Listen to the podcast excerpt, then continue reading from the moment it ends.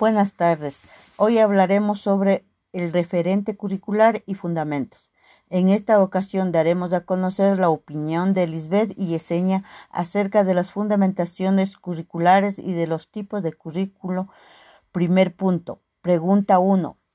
¿Cuál de todas las fundamentaciones curriculares es la más importante y por qué? Doy paso a Yesenia. A mi punto de vista considero que la fundamentación antropológica es la más importante ya que aquí se determina el estudio del sujeto dentro de su entorno social y comunidad que involucra la cultura, para guiar al infante y así conocer aspectos como sus creencias, grupos con los que se relaciona. ¿Y qué opina Lisbeth?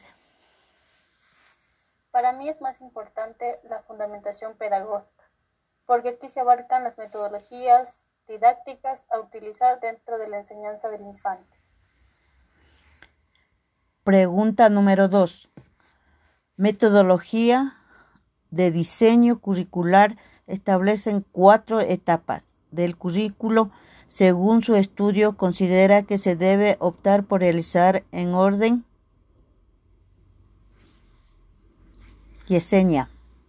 Eh, las cuatro etapas son muy importantes. Considero que cada una de ellas representa una parte fundamental en vista que se relaciona entre sí para conseguir un mismo paso en la educación. Lisbeth.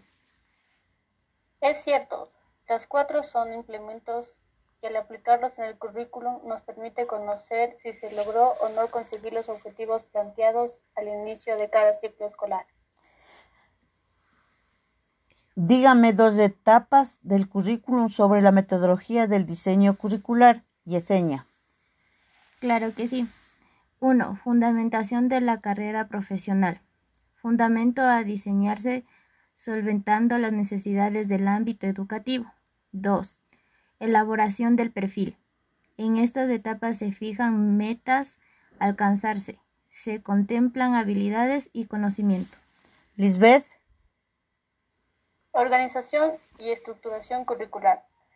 Se realiza una organización y estructuración sobre los planes lineales o mixtos, dependiendo de la disciplina y los recursos de la institución.